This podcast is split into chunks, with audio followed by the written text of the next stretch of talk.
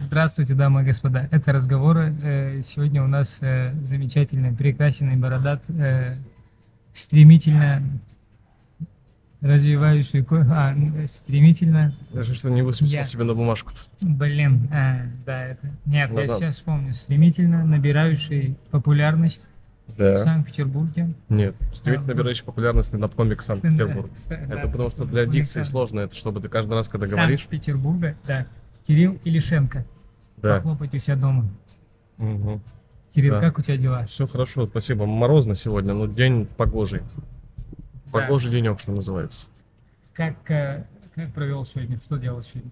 Ты мне рассказывал? Ну, мы настолько, мы, мы настолько подробно изучаем этот момент. Отсюда начинаем до твоего рождения. А, Я проснулся, позавтракал, говорить, что я ел? Или что тебе Ну, как интересно? тебе кайф? Да я, Хочется? Я бы не стал, я бы не стал делиться этим. Поел, поехал на массаж, хожу на массаж сейчас, потому что некий испытываю дискомфорт в спинном отделе себя. Вот, хожу на массаж. Ты как с массажами дружишь? Был на массаже когда-нибудь? Нет. Шикарная вещь, советую. Вот есть стереотипное восприятие массажа как чего-то интимного такого, знаешь. Я однажды, помню, у меня был э, случай, когда в Сочи еще выступал, и мне, меня пригласили на массаж, открыли массажную, и меня пригласили на массаж. Как это, типа, сходите бесплатно, напишите отзыв. Ага. Как по бартеру, типа. Я, я же знаменитость. вот, по- Вот. И я до, послед- до последнего верил где-то мысленно, что это дрочильня. Я никогда не был дрочильню, но там все, там темненький кабинет, какие-то такой полу, полумрачный свет такой, девчонка заходит. Она говорит, все, ложитесь, я такой, ну, дырки для... да, я такой, я такой на спину ложиться, или она говорит, нет, почему мы же спину будем мять? А, ну все. Я тогда понял, что нет. И она меня мя- мяла. Мял, ей, видимо, сказали, что я э, знаменит. Знаме- Это тут кавычки я делаю, знаменитость. Знаменитость. Вот, и она меня мнет и говорит, а знаете, вот из знаменитости я до вас мяла Жигана. Я такой, елки это что ж тебе про меня рассказали такого сумасшедшего? Что ты такая Джиган Кирилл Лишенко. Это странно. Ну вот, хожу на массаж. успех. Всем, всем советую ходить на массаж. Массаж очень помогает разогнать кровь по организму. Что, кажд- каждую неделю или каждый день? Каждую неделю хожу. Каждый, каждый день я не зарабатываю, чтобы каждый день ходить на массаж. Это очень дорого. Да каждый день ходить на массаж тоже странно. Каждый день ходить на массаж можно, если ты массажист. Ну, Ты ходишь туда работать. Ну тоже, я задумался, вот его работа. Он, представляешь, целый день просто ты мнешь других людей. Вот целый день. У тебя 10 записей, 10 часов тебе нужно кого-то мять.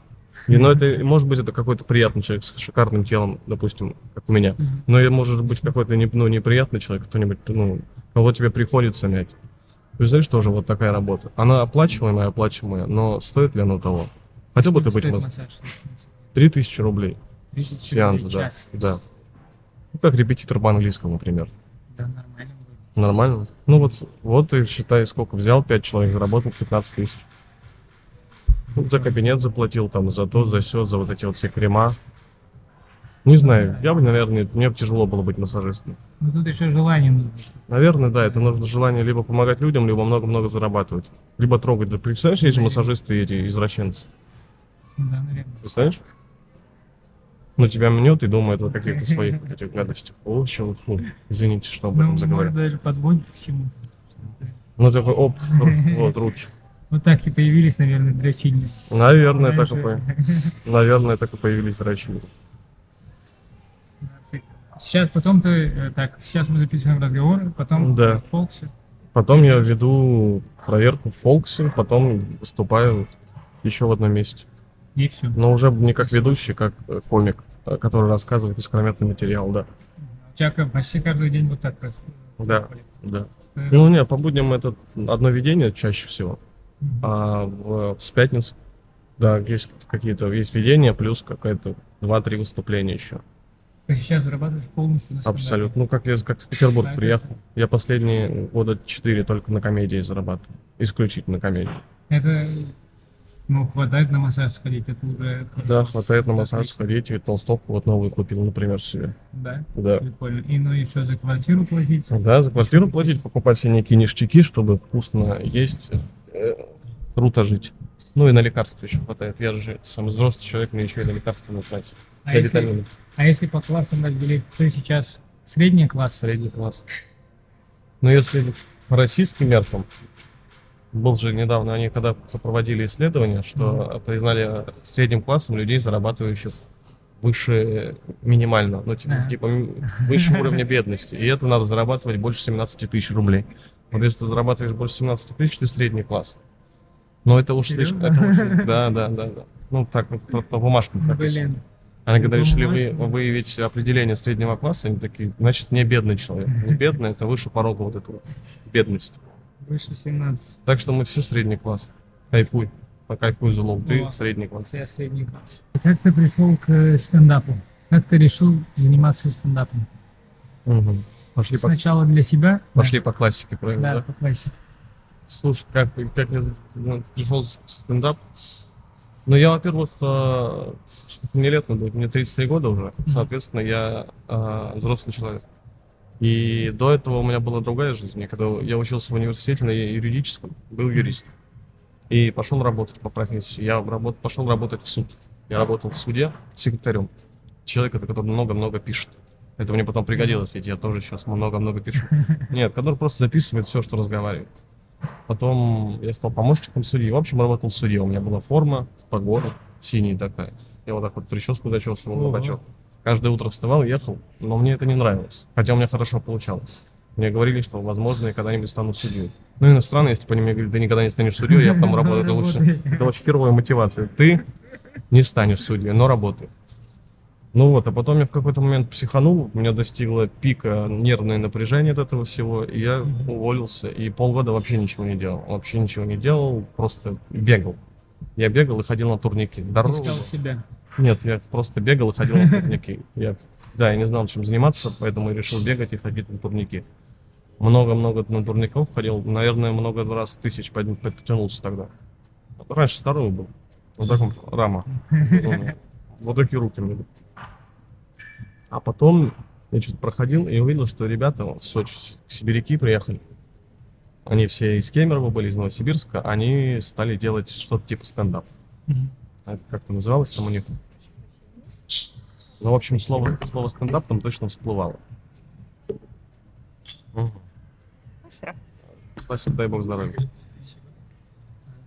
Вот я пришел, посмотрел, и, и там была какая-то рубрика типа сет-листа, что-то такое, что, где зритель участвовал. А я еще с университетских времен такой был активный чувак, я вел мероприятия, там какие-то А. шутки писал. Весна. Да, и был бы, был бы КВН хороший тогда, я и в КВН играл бы, но я не играл в КВН. Один раз всего сыграл. Ну Вот, я решил попробовать, и у меня как будто бы неплохо получилось, потому что мне все время удавалось смешно разговаривать. Смешно разговаривать. Хотя я плохо разговаривал раньше, у меня дикция была отвратительная, но мне удавалось какие-то подбирать смешные обороты. Ну, в университете еще, когда я выступал на семинарах, меня снимали на камеру, потому что я смешно отвечал. Вот. Я попробовал, получилось, я такой, блин, надо выступить, ну, с подготовленным чем. И потом на следующий раз пришел, выступил с подготовленным, через раз еще один пришел с, обе- с подготовленным, еще 10 минут написал. И все, и ну, за третий раз мне уже заплатили, я такой, воу. А еще через два месяца остался я один, кто этим захотел заниматься. Ну, там у нас было там какое-то ограниченное количество людей. И все, и таким образом я стал главным стендапу в Сочи. Буквально позанива- ну, позанимавшись этим 4 месяца. Ну, тогда это все на таком любительском уровне было. Я думаю, что как в любом маленьком городе, когда еще никто не знал, что, как правильно делать, организовывать, ну, всей вот этой вот структуры не было, как сейчас есть. Сейчас ты, если начнешь сейчас заниматься, ты понимаешь, какими этапами тебе идти. Или если ты если захочешь в каком-то маленьком городе делать, ты поймешь, как это делать, потому что ты можешь посмотреть опыт какой-то. Тогда непонятно было. И поэтому мы выступали на ужасных местах или на ужасных условиях, или там вообще не выступали. И потом со временем, ну, мне хотелось этим заниматься, я понимал, что выступая в таком режиме, типа, два раза в месяц, невозможно чего-то добиться, ну, невозможно развиваться. И я решил, что нужно делать прям регулярно. И решил, что надо делать открытый микрофон, хотя комиков у нас по факту не было. Ну и, и это сказалось на том, что открытый микрофон должен идти не 10 минут, а полтора часа. И, а комиков мало. И за счет этого я просто научился слишком много коммуницировать и закрывать вот эти полтора А часа. комиков примерно сколько там? Ну, 4-5 основных обычно бывает, как в маленьких городах. Ну нет, у нас было. Сейчас, возможно, какая-то ситуация изменилась, и если кто-то из Сочи будет это слушать, э, плюнет мне в душ. хотя я не думаю, что кто-то из Сочи будет это слушать. Но а, по факту, по факту, если провести какую-то ретроспективу, то комиков, которые могли действительно как вид закрывать много времени и хорошо выступать, было там два с половиной человека. Это я, мой друг Роман Ро, с которым мы в основном закрывали все платки, все какие-то мероприятия и так далее. И еще там один-два человека, которые могут на 10-15 на минут выскочить. Вот, по факту так было. И до этого еще меньше было. То есть тогда все только начинали, тогда было вообще непонятно, что как рассказывать, и качество материала было такое себе, качество выступления было такое себе. И все это на каком-то энтузиазме двигалось. То есть поначалу я даже на этом не зарабатывал. Я первый открытый микрофон, и я полгода сам арендовал колонку. Я договорился с человеком, который мне привозил колонку, и я платил ему тысячу рублей каждый раз своих денег, чтобы у меня была колонка. Я попросил микрофон, все это было на таком. Через полгода я договорился с ребятами, чтобы они брали в колонку ну, потому что мероприятие стало более-менее раскачиваться, и вот это нам появился этот четверг, у нас был четверг всегда открытый микрофон в Сочи. Появился этот четверг, и по четвергам там в этом баре, это был бар, который только открылся, я только начал этим заниматься, и мы постепенно стали выходить на то, что через три года, ну, у нас собиралось по 70, по 80 человек в баре, где посадка 30. Это было очень много.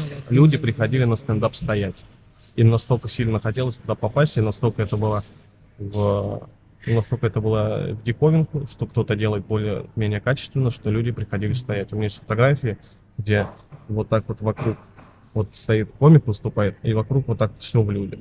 Причем помещение это было квадратов 70. И в нем забивалось 70 человек, при том, что там была барная стойка, холодильник. Ну, короче, это, это было очень-очень много людей. Это было очень на пике до пандемии. Это вот рекорд был э, 87 человек. Некоторые даже с улицы смотрели, настолько это было, настолько это было тогда необходимо. А вы делали по билетам или бумажные нет. купюры, или просто... А, нет, все это был свободный вход. Потом, потом, когда понятно, стало понятно, что это слишком много приходит людей, ребята вели депозит, но опять же, это у нас, у нас были очень хорошие отношения с ребятами, и я не лез в их финансовые дела, то есть вот они брали депозит и весь свой себе оставляли. Я собирал только донат. И то я стал донат собирать через полтора года после начала, потому что до этого я не имел, у меня не было как будто какого-то морального права, я не знал, что за это можно брать деньги. Ну, я такой, это не настолько хорошо, чтобы я за это брал. Ну, вы меня не, не то, что, не, не то, что обязаны. Я такой, да ничего не нужно. А вот, а потом через какой-то, сколько, наверное, тогда 4 года занимался комедией в целом, я уже более-менее стал как-то осознавать, что хочу делать, как получается, уже у меня появилось понимание, что это более-менее неплохо. Но есть прям плохо, это прям не сказать, что круто, не сказать, что отличный уровень, но это мы приближаемся к чему-то среднему. И я такой, ну вот, наверное, сейчас, если вы хотите, то, пожалуйста, вот ведро. Я купил, помню, такое ведро за 300 рублей, и оно до сих пор, наверное, в этом баре где-то стоит. Вот и... А там до сих пор делают Нет, в этом баре не делают, потому что ну, я считаю, это все было построено на хороших отношениях с владельцами, дружили. И, но им по факту стендап-то не особо нравился, и они не особо его хотели. Ну, чисто вот потому, что я это делал неплохо, им нравилось, и собирались люди, и прекрасно собралась такая тусовка. То есть, по факту, как бы это громко не звучало, но это даже не мои слова, но по факту мы создали некую такую субкультуру, маленькую прослоечку людей, заинтересованных чем-то, которые знают где это можно посмотреть, куда можно прийти и так далее. То есть вот это Прикольно. такое мнение присутствует. Но это, опять же, никак не, не преувеличивает того, что, что мы сделали, потому что да это в любом, в любом городе это делали. Здесь это делали. Взять любой провинциальный город. Просто да, это, это имеет значение, когда ты первый один это делаешь. А почему комики не могут э, типа, в своем городе, если это небольшой город, оставаться. Допустим, у нас там тоже Ваня Бобровник делал стендап.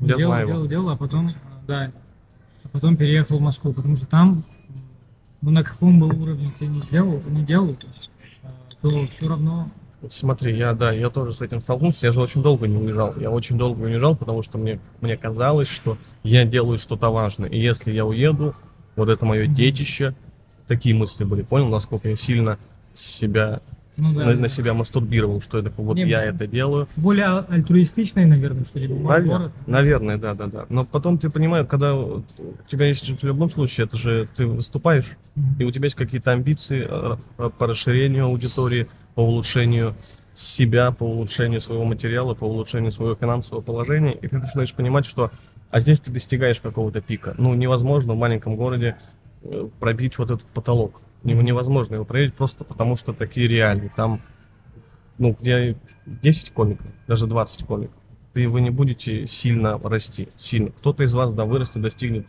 уровня среднего столичного комика. Но когда у тебя сумасшедшая конкуренция, когда ты за один день, вот считай, в, в провинциальном городе у тебя может быть один микрофон в день.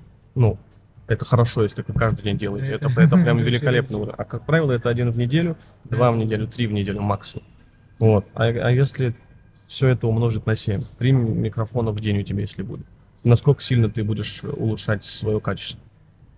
Я имею в виду, что типа э, выйти с как будто с регионов невозможно выйти на всероссийский уровень. Даже Из- в Питере это дел- делать сложно. Из региона, да, да, абсолютно согласен с тобой. Это, э, Ну, это, если мы говорим, что значит всероссийский уровень, если ты говоришь про медийность, то да, там, где, там, где снимают, там, где продакшены, там гораздо проще. Пр- Просто в регионах нет таких хороших продакшенов. Вон в Казани есть, в Казани же снимают, в ЕКБ снимают, но ты же все равно понимаешь, что это вот э, ну да. казанские комики, это комики из Екатеринбурга, и они э, только по приезде в Москву становятся более-менее какими-то, при- приобретают Да, да, этот да. вес за счет, за счет вот этой вот э, репутации проекта. Тут же тоже от, сильно от, от проекта зависит. Ну вот снимаем, снимается в Питере стендап.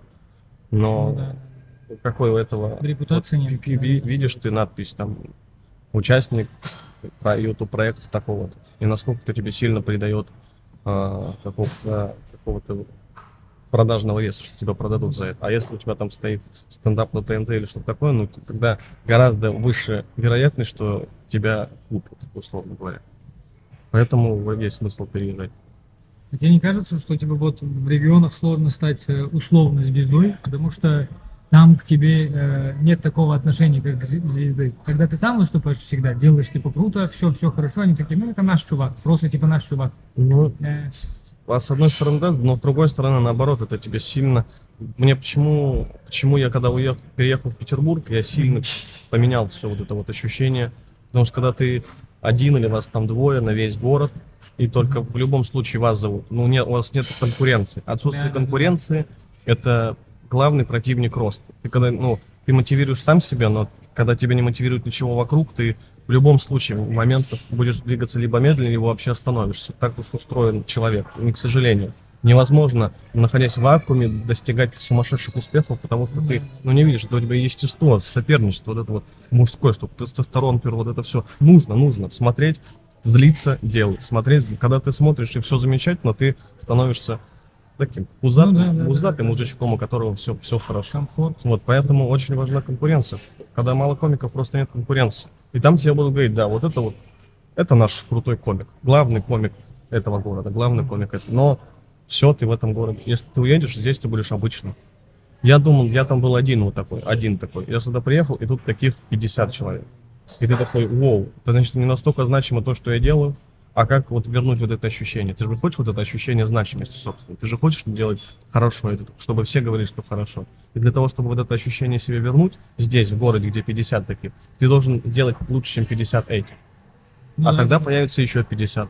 И ты захочешь на тот уровень, а тогда еще 50. И за счет этого ты ни на минуту не останавливаешься, ты продолжаешь расти. И тогда вот, если у тебя амбиции твои позволяют, если ты хочешь выше, выше, выше, выше, выше, то ты просто не останавливаешься и до- до- достигаешь этого уровня. Либо ну, становишься довольным тем, что у тебя есть, например. Не, многие же уезжают. Ну, Вот я знаю парней, которые перее- переехали в Москву, а потом переехали обратно в свой город, потому что вот этой значимости нет там в Москве. Да, Тебе нужно да. добиться этого. А в городе такой... Они даже говорили, что лучше быть, э, ну, чем никем не нужно быть в Москве, нужно быть в своем городе. Ну, я думаю, что лучше постараться стать нужным Да. где угодно, в Петербурге, где угодно, ну, в Москве, допустим, чем вот этому, вот этим ощущением, вот этом всегда пребывать. Ты уже где-то полтора года в Питере, Полтора правильно? года будет, да. Да. Ну, я в апреле приехал, сейчас Мгм. 10 месяц, да, полтора года ровно. Се- Сейчас есть ощущение, что для того, чтобы еще стать, э, еще чего-то добиться, ну, нужно переехать все равно в Москву. Такие мысли, такие мысли меня, безусловно, посещают. И сейчас, в последнее время, все чаще и чаще. Ну, они посещают, но пока не настолько явные, не настолько навязчивые, так сказать. Мгм. Потому что есть еще, есть еще точки, которые можно достигать здесь. Я вижу, куда здесь еще можно двинуться, но, к сожалению, есть некоторые обстоятельства, которые этому мешают или сопротивляются. Не связанные с каким-то чем, с чем-то объективным. Ну да, да, да, да, объективности в стендапе сложно. Ну да, то есть вот эти вот моменты я еще не до конца понимаю, возможно, я их пойму и смогу вот эти вот как раз, что называется, точки преодолеть, и уже тогда такой, ну теперь можно, да. В чем, в чем отличие сочинского стендапа от э, питерского? Ну, вообще реги- регионального от э, питерского. в масштабе. Ну, в масштабе. Но тебе в, в- в- в регионе нужно иметь три шутки, четыре шутки, чтобы выступать и думать, что ты занимаешься стендапом. Ты такой, я комик. По вопросам сотрудничества директ. Я выступаю раз в неделю. Каждую неделю я выступаю. У меня есть м- материал. Я с микрофоном выступаю. Я матерюсь в микрофон. А здесь, ну, пожалуйста, что-то У тебя везде написано, что ты стендап-комик ВК, в, инст- в Инстаграме. Да, да, да, что ты вот у тебя обязательно фотография с микрофоном начинает Да, стоять, да. какая-нибудь сделанная на телефон. Ты начинаешь вести телеграм-канал, потому что все комики должны обязательно вести телеграм-канал. Ну и вот это все начинается. Ну, потому что там ты можешь себе это объяснить. Да и здесь многие это могут себе с тремя шутками объяснить, но что это я стендап-комик. Но ты же видишь, чтобы быть комиком, нужно нужно выступать. Нужно писать, выступать, Ну, писать, выступать, писать, выступать, писать, выступать. И все. Это невозможно, сняв фильм, там э, два фильма или фильм один, назвать себя режиссером. Да. Или э, невозможно там, не знаю, написав там один стих, назвать Да. себя поэтом. Так. Для этого ты- ты- у тебя, я не знаю, должно быть какое-то признание, какой-то имидж или еще что-то. То есть э, ты должен, как будто для меня поэт, это человек, который может все описать вот этим стихами. Вот. Режиссер это Ну смотри. человек, который все может На- передать. наверное, наверное, так. Ты можешь снять один фильм и сказать, что ты же его срежиссировал, ты можешь сказать, это я режиссер, я снял этот фильм. Но для другого режиссера, который Ты? снял 10 фильмов, ты не режиссер, потому что ты, ну, ты не сделал той работы, того, ты не прошел тот путь, который прошел он. И он понимает, что он профессиональный режиссер, он этим, он этим живет, он этим зарабатывает, он в этом развивается. Для него это ремесло, цель его жизни. Вот как комедия, допустим. Я могу назвать себя комиком, потому что я реально этим живу. Я этим занимаюсь, этим зарабатываю, об этом думаю постоянно, в этой сфере кручусь и так далее. Вот. Ну, а если бы ну, я раб- жил у себя, остался бы где-нибудь жить, работал бы днем где-нибудь, зарабатывал бы чем-нибудь, условно, что-нибудь продавал, торговал, не знаю, чем угодно, и вечером приходил, вот это выступал и говорил бы, что я комик. Ну нет, мне как комику вот сейчас теперешнем положении, которое проделывает этот путь, безденежья какого-то, вот этих вот отказов, вот это вот поедание говна, а, немножечко, немножечко коробит меня такие, такие высказывания.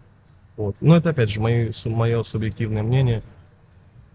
С другой стороны, если ты выступаешь раз в неделю на открытом микрофоне, ну, называй себя комиком, почему нет? Ты же в эти три минуты ты же комик, комик справедливый. Блин. Ну да, не- это, Это, наверное, больше личное у каждого. Вопрос отношение. формулировки, да. Да, да, да, да, у каждого лично. Мне кажется, Поэтому я предпочитаю добавлять слово профессиональный. Вот я могу назвать, что я профессиональный стендап-комик, потому что ну, это моя профессия, я этим зарабатываю. Профессиональный комик, я... это мое ремесло. Вот, если бы я говорил, я просто комик, ну, типа, а от скольки тогда, если вот такие критерии, от с- скольки ты, ты должен зарабатывать, что ты такой, я комик, я ты только этим Ну, кто-то же занимался. тоже зарабатывает. Ну, я, допустим, я не так много зарабатываю. Ну, Может, когда, чтобы ты мог позволить Десять. себе только комедией заниматься. Вот когда ты занимаешься исключительно стендапом, когда стендап тебя кормит, вот это мне не организация, а Ну, так это же тогда вопрос по, только к финансам получается. Есть еще много режиссеров, которые э, ну, за послед- на последние деньги снимали что-то. Это сейчас там знаменитые какие-то люди, которые вообще не жили. И, ну, Ну хорошо, деньги. нет, ты можешь, ты же, если ты этим живешь, если тебе удается себя содержать на ну живи этим. Понимаешь? Ну, то есть, э, смотри, если мы определяем стендап Мы же сейчас, ты говоришь вот слово профессионально, ты не Нет, нет, не, не доебываюсь. Профессиональный это... э, Не, ну ты понял, что я имею в виду под профессиональным комиком. Да, Профессиональный да, это комик это который этим да, зарабатывает. Да? Это логично, это логично. Ну, за профессионалу платят. Правильно? Любители не всегда платят. Есть любительский театр, где приходят играть актеры с работы, у которых нет образования. Есть профессиональный театр, где играют настоящие актеры, которые там учились, которые на это угробили кучу времени, энергии, сил, ресурсов, и которые вот пришли к тому, что вот они актеры профессиональные, играют профессионально. Вот. Ну, смотри, То же самое, как с кино. Если мы Да, да. вот этот пример приводим, есть профессиональные съемочные группы, которые этим занимаются. Есть любитель. Взял камеру, поснимал. Это любительское кино. Никто, никто не говорит, что оно плохое. Оно любительское. какой путь тебе ближе? Допустим, ты условно, если взять какой-то звезд, ты Филипп Киркоров, который бы именно так себе ощущается. Как тебе Филипп, Филипп Киркоров, кстати? А зачем мы обсуждаем Филиппа Нет, Киркорова? нет, допустим, э, Филипп Киркоров, у которого есть деньги, Так. есть там концерты, есть еще что-то, еще что-то. Так. А есть чуваки, которые прям делают, делают, э, делают искусство. Так. Да, тебе какой путь ближе? Путь Ну, быть, быть Киркоровым, который зарабатывает миллионы, всегда, типа, очень гибкий, всегда, ну, я не знаю, он дав- давно уже в шоу-бизнесе, А можешь какой-то пример из комедийной сферы привести? из комедийной. Ну вот Павел, Павла Волю ты бы назвал Киркоровым? Вот Па- Павел Воля, наверное, да. То есть назвал бы ты его, ты бы не назвал его успешным э, артистом, шоуменом, ты бы назвал его... Нет, он успешный артист, шоумен, это сто процентов. Да. К нему вообще нет вопросов. Так. Но успешный стендапер, это уже Ну хорошо, вот Евгений Щербатков это успешный комик? Вот как ты относишься к Евгению? успешный комик. Ну вот Евгений Щербатков для тебя э, является вот этой вот категорией в кавычках, Авторитетом я в нет, кавычках нет. Киркор, а он Не- тоже ну, Киркоров. Киркоровым, да, да, да, да. То есть Евгений Щербатков для тебя Киркоров. Да. А кто не Киркоров, допустим? Сейчас скажу, Артур Чапарян. Да.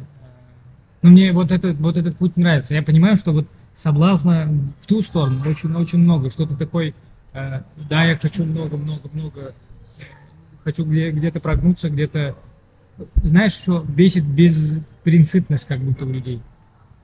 Ну, Ну, вот таких, таких я не э, знаю звезд. вообще, что-то при- при- в комедии принципы, это что-то нечто, нечто, Нет, наверное. как, э, как, да. у- как уже, как, как личность, не, не, не, не сами шутки, а Ну, как хорошо, но если ты вот э, в, таком, в такой формулировке, что мне ближе, э, путь Евгения Чеботкова или я путь Чапарян. Чапаряна, я выберу Чеботкова, потому что мне по том, потому как я вижу себя в будущем, Мгм. ну, как я, с кем бы я хотел стать, какого бы уровня я хотел добиться, какую комедию я бы хотел делать, условно говоря, Мгм. то вот мне ближе вот этот путь. Быть э, Чеботковым. Да. Если ты и около комедии что-то, чем ты хочешь. Безусловно. Ты шоу, Ну, я ты считаю, что да, что ну, ты комик, но комик это ты, ты артист, шире, ты, ты должен быть интересным. Ты должен быть интересным не только в, одном, в одной конкретной сфере. Ну, не только шутки. Ты должен быть в целом, ты должен хорошо выглядеть, ты должен хорошо разговаривать, ты должен классно двигаться, ты должен круто одеваться, если ты хочешь. Ну, как по мне, комик, когда человек стоит один на сцене, Мгм. Самое первое для меня было поражение, когда я увидел, ну, все с этого начинают, большинство, 99% комиков, когда ты увидел концерт э, Эдди Мерфи, Ага. у меня первая мысль была, я подумал, охренеть, чувак один, один, без ансамбля, без команды, один, в кожаном костюме, полтора часа занимает тысячный зал. Я хочу так же. Ну, я имею в виду по масштабу, э, не, по масштабу заинтересовать тысячу человек одним человеком, который просто разговаривает. Ну, это же, это же охренеть. Это охренеть, как круто.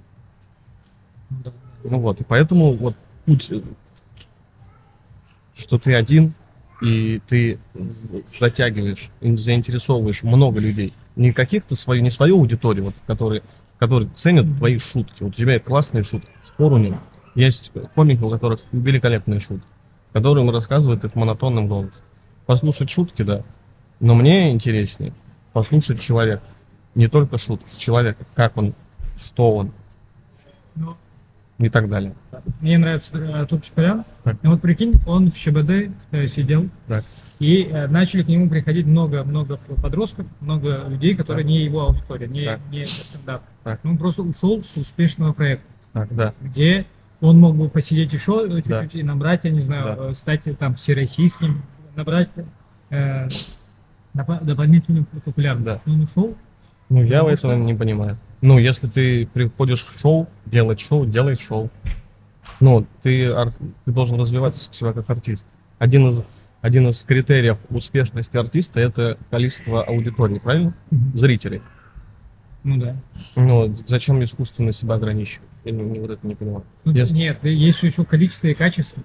Понимаешь, там, э, допустим, сейчас какой-то э, Павел Воля, ну, я не знаю, может, может он, он тоже соберет.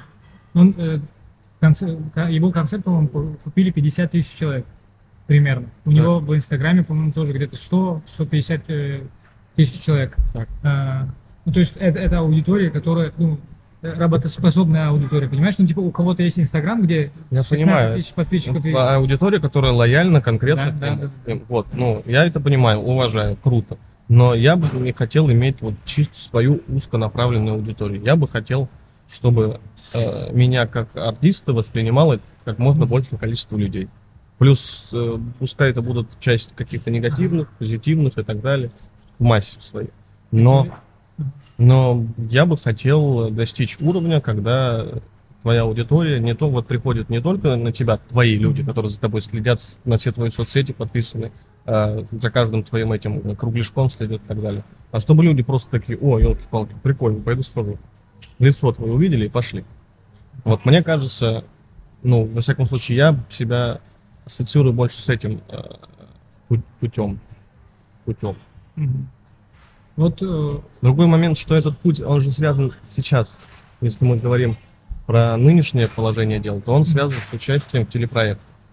И вот тут у меня парадоксальная вещь, потому что мне участие в телепроектах не нравится, я не хотел бы в них участвовать. Возможно, что когда-то давно меня просто, ну, не взяли в него, и поэтому у меня до сих пор вот это вот где-то сидит. Возможно. Возможно, я думаю, что не только у меня такая ситуация. Это просто не все это могут себе признать. Возможно. да, да, да. Вот, но как будто бы большая часть меня рациональная считает, что в этом нет особого, ну, не- не- нет смысла тратить столько ресурсов и энергии и изо всех сил пытаться попасть в телевизор только ради вот этого вот э, условного, вот этой условной медийности. То есть есть иные способы достижения этого самого уровня. Чтобы тебя позвали туда, чтобы не ты сам стучался во все эти двери. Возьмите, возьмите, возьмите, вот мои три минуты беста. Чтобы тебя уже такие, ну вот, у него есть своя аудитория, давай попробуем ему расширить аудиторию. И когда тебя знающие люди, грамотные, так ну, продюсеры, которые а у нас, к сожалению, не так сильно развит вот этот цех продюсерский, в чем большой минус. Это большая потеря, на мой взгляд, что у нас, к сожалению, ну, комедии-то точно. Никто не хочет тобой заниматься. Каким бы ты пиздатом не был, извините, Ну что да. потерялся. Вот. Но у нас пока еще нету этого, что какой-нибудь какой-нибудь дядька смотрит и такой, я могу на этом заработать. Не сейчас, не сейчас. Все же хотят здесь сейчас. Сейчас начинают комиками заниматься, когда комики уже чего-то представляют из себя. Никто не будет ждать год. А вот если найдется человек, который ну, готов там полгода, год пораскачивать и потом на этом заниматься. Вот я бы, я, у меня мечта найти вот это как директора себе. Найти хорошего директора, агента, который бы смог все, что у меня есть, правильно продать. Правильно. Ну, Ну, то есть да. взять ве- весь перечень моих положительных каких-то с точки зрения а, выступлений, качеств и сделать так, сказать, что вот, смотрите, вот, что до сих пор, вот, смотрите, вот, вот, Ну возьми, да, да, да, давайте. И чтобы шаг за шагом, шаг за шагом, и чтобы сопоставился это уровень возможностей и уровень востребованности. И для этого нужен такой, ну, было бы круто иметь такого человека. На это, это бы просто сократило, сократило время достижения вот этого баланса. И пока приходится самому все идти делать. Ну, вот как будто, если ты, ты не хочешь телек, как будто ты не хочешь быть эстрадным артистом. Я не говорю, что не хочу в теле. Я говорю, что я не хочу пробиваться через кастинги, ездить А. на, на все, на каждый, каждый фестиваль, что там ходить, э, под- улыбаться, подстраиваться. Ну да. Мне бы хотелось, я еще раз говорю, мне бы хотелось вот это вот с обратностью. Я понимаю, что это утопично звучит, а, потому что, ну, я нахрен никому не нужен, как и большинство. Да не, ну, почему? Это, кру- понимаешь? это крутая идея. Вот, Это- ну, вот, так вот, вот, надо, вот, так вот, вот, вот такой формат. Тогда с удовольствием. Если, пос- мне- если бы мне сейчас позвонили с э, любого телеканала, с- даже со Спаса, и предложили выпустить э, сольник у них, я бы. Сольник на Спасе, я бы очень хорошо подхожу. Ну, понимаешь, я не против, с удовольствием. С удовольствием. А тебе не кажется, что вот когда э, разношерстная аудитория, Так. когда ты вот э, у тебя очень бо- большая медийность, Так. тебе приходится подстраиваться, потому что твои взгляды и твое мнение может каким-то группам, э, группам лю- людей типа не, не нравиться. Да, И вот допустим. многие артисты, Хорошо, поэтому да. они не высказываются, там ничего, ничего не говорят, потому что у них очень большая аудитория. Да. То, то есть те- тебе вот этого хочется. Чтобы ты- Это, это издержки. Это издержки. Ну, ты, же все в балансе. Все, все в балансе. Правильно? Ну, я имею в виду, что у всего есть чаша своих весов. Здесь плюс, здесь минус. Здесь, да, вот, к сожалению, вот такое. Ну, я просто не уверен, что мое мнение по каким-то э, жизненно важным философским вопросам кого-то интересует. И чтобы я обходил его и высказывал. Если Да. ты меня спросишь о чем-то, и то я не факт, что я тебе отвечу, потому что, ну, возможно, у меня нет этого никакого мнения на, на- на какие-то там а, какие-то жи- жизненно важные вопросы. Ну, по ощущениям, как будто, ну, вот слушая твой материал, Так. э, есть же там разные, разные ко- комические персонажи. Так. Это как будто э, вот э, ком- ко- есть комик умник, который Так. типа, что-то замечает, стебет это Так. э, и, шу- и шутит над, э, над какие-то обычные ситуации, которые, ну, блин, обы- не обычные ситуации, наверное, над какие-то, ну, Я понял, понял, что ты имеешь в виду. понял, о Смотри, чем я, я, я какой точки зрения на этот счет? Я понял, про что ты говоришь. Смотри, а, я просто еще не... Вот я помнишь, я рассказывал, что я стал брать донаты только через Ага. полтора года. Вот я сейчас не испытываю какого-то морального права делиться своим мнением. Потому что, ну, я еще не считаю себя настолько авторитетным человеком, чтобы высказываться на, на- насчет той или иной ситуации. Условно, если бы я был Русланом Белым, которого я бесконечно уважаю, и достигнув того уровня, на котором был Руслан Белый год назад, я уже такой могу рефлексировать, высказываться, вот этим быть недовольным и так далее. Ну, потому что у меня тогда есть возможность за эти слова ответить. Если я что-то говорю, что не нравится, я могу собрать вещи свои и уехать. И оттуда уже делиться своим мнением. Возможно, я бы так поступил. Но на данный момент у меня я не, просто не могу. Ну, я так не могу себе позволить. Это противоречит э, моим целям. Если тебе, а вот если тебе предложат, что ты будешь крутым шоуменом, но не будешь э, рассказывать э, свои шутки, не будет у тебя отдельного стендапа. Вот такое, вот такое предложение. Что ты вот со, со стендапа уходишь, Так. но ты во всех телеках, ты Да. ведущий, ты все ведешь Э, и типа- круто там шутишь. Типа стать Иваном Ургантом. Ну, Ну, по допустим, да, формату. да, да, да, да, Да? да, да, да. Да. Да. Окей. Ну нет, ты крутой пример привел, что Иван Ну, в смысле, ну он же не рассказывает свой стендап. Тимур Родригесом, кстати. Только не, не поющим. Ничего не пошло у него, кроме пения. Ты тоже такой странный пример. привел. Что ты получаешь от стендапа? Что тебе дает стендап? Ощущение... Давай ре- вот по, по при- приоритетам. Там где-то деньги, где-то адреналин, где-то кайф, где-то... Ну нет, и просто я... Когда видишь, ты такое чувство, что ты вот что-то делаешь, у тебя это получается, и ты испытываешь удовлетворение от сделанного, от сделанной работы. Такой, я, я очень рад, что я это сделал. Ну, типа, Мгм. вот что-то там, может быть, какой-то, в де- не знаю, занимался ты каким-то выпиливанием из детства, когда ты Ага. вот что-то Ну да, выпилил, да, да, да. или вышел там, или что-то сделал, Задачки решил по математике. задачки решил, вот это, ты чувствуешь да, удовлетворение от сделанного. Вот, вот у меня то же самое. Я испытываю удовлетворение от того, что я делаю то, что я, ну, что мне хочется делать и что я должен делать. У меня это очень звучит по-дурацки. Но у меня есть ощущение, что я просто нашел свое призвание. Вот у меня какое ощущение. Потому что у меня голова работает именно так, как должна работать голова в комедии. Ну, на мой взгляд, опять же. А, ну да. Потому да. что мне, мне удается вычленять нужные моменты из окружающего. Мне удается формулировать все как, все как нужно для того, чтобы это было смешно. Мне удается понимать не до конца, опять это все, ну, все делим на, на, на 10, то, что я говорю. Но удается иногда понимать, что вот этим людям, тем или иным людям будет смешно, смотря на них, и подбирая разные ключи. И вот поэтому, поэтому и важна вот эта вот широта твоего диапазона. Чем шире у тебя диапазон, который ты можешь произвести на людей, вот условно говоря, ты можешь услышать 50% зала, и будет смеяться половина зала. Или вот это 50%, но будет смеяться только вот это. Это будет только ползала смех. Половина скажет круто, половина скажет херня. И как ты сделаешь вывод? Ну, понимаешь, вот один человек сказал, это вкусно, другой сказал, это невкусно. Ты что, ты будешь пробовать, не будешь пробовать? Половина попробует, половина нет. Ну, то есть они не факт, что придут. А если твой диапазон, условно говоря, 70% зала, 80% зала, то есть большинству ты уже нравишься. То есть на большинство ты уже оказываешь влияние, ты большинство смешишь. И, значит, большинство из этих людей в конце подойдет либо благодарить тебя, либо подписываться на твой канал, либо оставить тебе какую-то денежку, на которую ты купишь себе покушать, приедешь домой, э, откроешь бутылочку красного сухого вина, немножечко сырика скушаешь, выпьешь и скажешь, я провел этот день не зря. Я сделал еще один шаг на пути к тому уровню, которого я хочу достичь. А Тебе не кажется, что ты, ну, ты таким образом ты пытаешься подстроиться под публику, а не так, А чтобы зачем? ты, ты есть такой, какой ты есть, ты хочешь что- что-то рассказать, и публика интересуется тобой. Нет, подожди, выступление, что это такое? Выступление. А Разве выступление это не, э, не способ понравиться публике? Ты выходишь э, смешить людей, правильно? Ну, да. Комедия для кого делается? Вот подожди, Для давай, людей. давай. Комедия делается для людей. А. То есть попытка понравиться людям не есть что-то плохое, правильно? Но есть просто люди, комики, которые занимаются комедией для комиков. Мне комедия для комиков не интересует.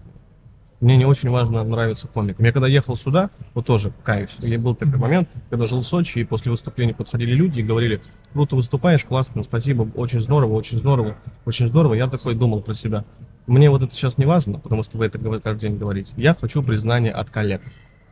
Я там думал, когда Ну, не, да, не, не с сталкивался, Димой общались, он говорит, мне вообще не нужно не сталкивался, зрителей. не сталкивался с коллегами. Когда я приехал сюда, через полтора месяца, я такой, мне мнение коллег вообще не нужно. Ну все. Я понял, насколько это токсичная среда. Мгм. Ну, ну как все комики, просто, знаешь, 50 тебя. Ну да. Если там ты никем не интересовался, чего вдруг ты должен интересоваться всеми другими комиками?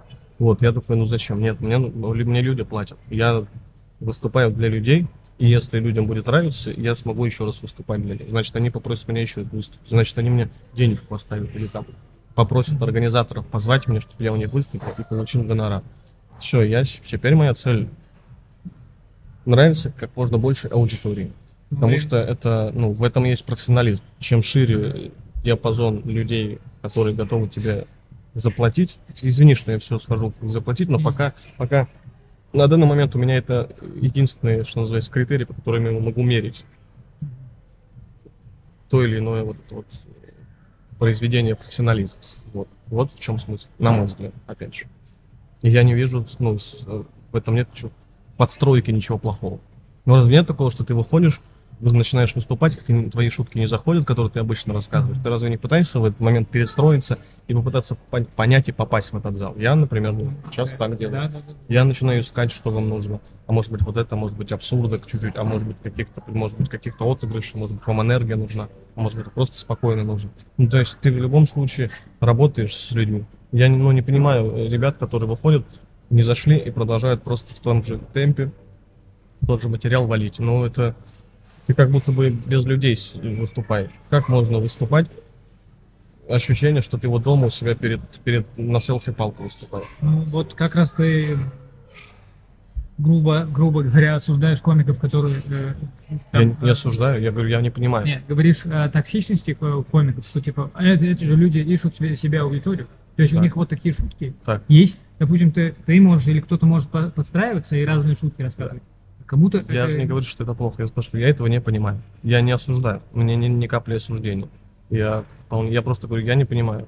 Ну, для меня вот это не входит в, а, в мой какой-то, знаешь, в мою парадигму выступления. Вот так я не вижу так свое выступление. Поэтому я говорю, я не понимаю. Если это, ну, тебе близко или кому-то близко, ни в коем случае не осуждаю. Продолжайте, делайте, кайфуйте. Если это твое направление, если для тебя это понятно. Мне просто непонятно. Я поэтому и говорю, что в этом нет ничего плохого. Я не делю на хорошее, плохое, там, правильно, неправильно. Понятно непонятно. Вот мне вот это, вот это близко, это не близко. Все. В этом нету, в этом нет негатива. Я ни в коем случае не хочу вот это вот, что называется, менторствовать. Я не учитель. Я такой, вот это правильно, вот это не, не, не, какие вопросы. Но я говорю, просто мне это непонятно. Я еще раз, вот из тех позиций, о которых я говорил, что по возможности заинтересовать наибольшее количество людей. Именно из этих соображений я стараюсь всегда искать что-то, искать, искать. Не одного человека, который за мной придет, а я пусть одному не понравлюсь, но 9 заинтересуются. Вот у тебя две пу- пути. Допустим, э, теоретически. ты э, до конца своей жизни не популярен, ты не зарабатываешь большие деньги Да. стендапом, Так. Но после смерти ты э, легенда в стендапе. Так. Все, все говорят Кирилл Ильиченко, вообще э, легенда, Карлин, Кирилл Ильиченко и Луиси Кей. Так. Но э, или другой момент, ты до конца жизни популярен, Так. э, но после, после того, как тебя не станет, э, лет, наверное, через 100, э, никто о тебе не помнит. Ты вообще просто вот э, часть, э, не знаю, ну, никто о тебе не помнит. Вот это какой путь э, тебе бы хотелось? Ты про плевок в вечность. Называется плевок вечность. Да, Попытка что-то, что-то, что-то оставить, вот этот какой-то условный след. Ну да, да, да. Я, В истории остаться. я вырос с того возраста, когда вот эти вот амбиции меня интересовали. Ну, это все равно в итоге все к какому-то тлену скатится. Тебе, ну, тебя не будет интересовать на том свете, что тебе думают сейчас. Вспоминают тебя, называют тебя легендой где-то или не называют. Ну, я не знаю, я веру в это упустил. Я уже более, что называется, материально основанный человек в этом смысле. Я бы хотел оставить после себя своим детям комфортную жизнь. Не имя. Типа, Он, видишь, в помойке копается. Это же сын известного комика.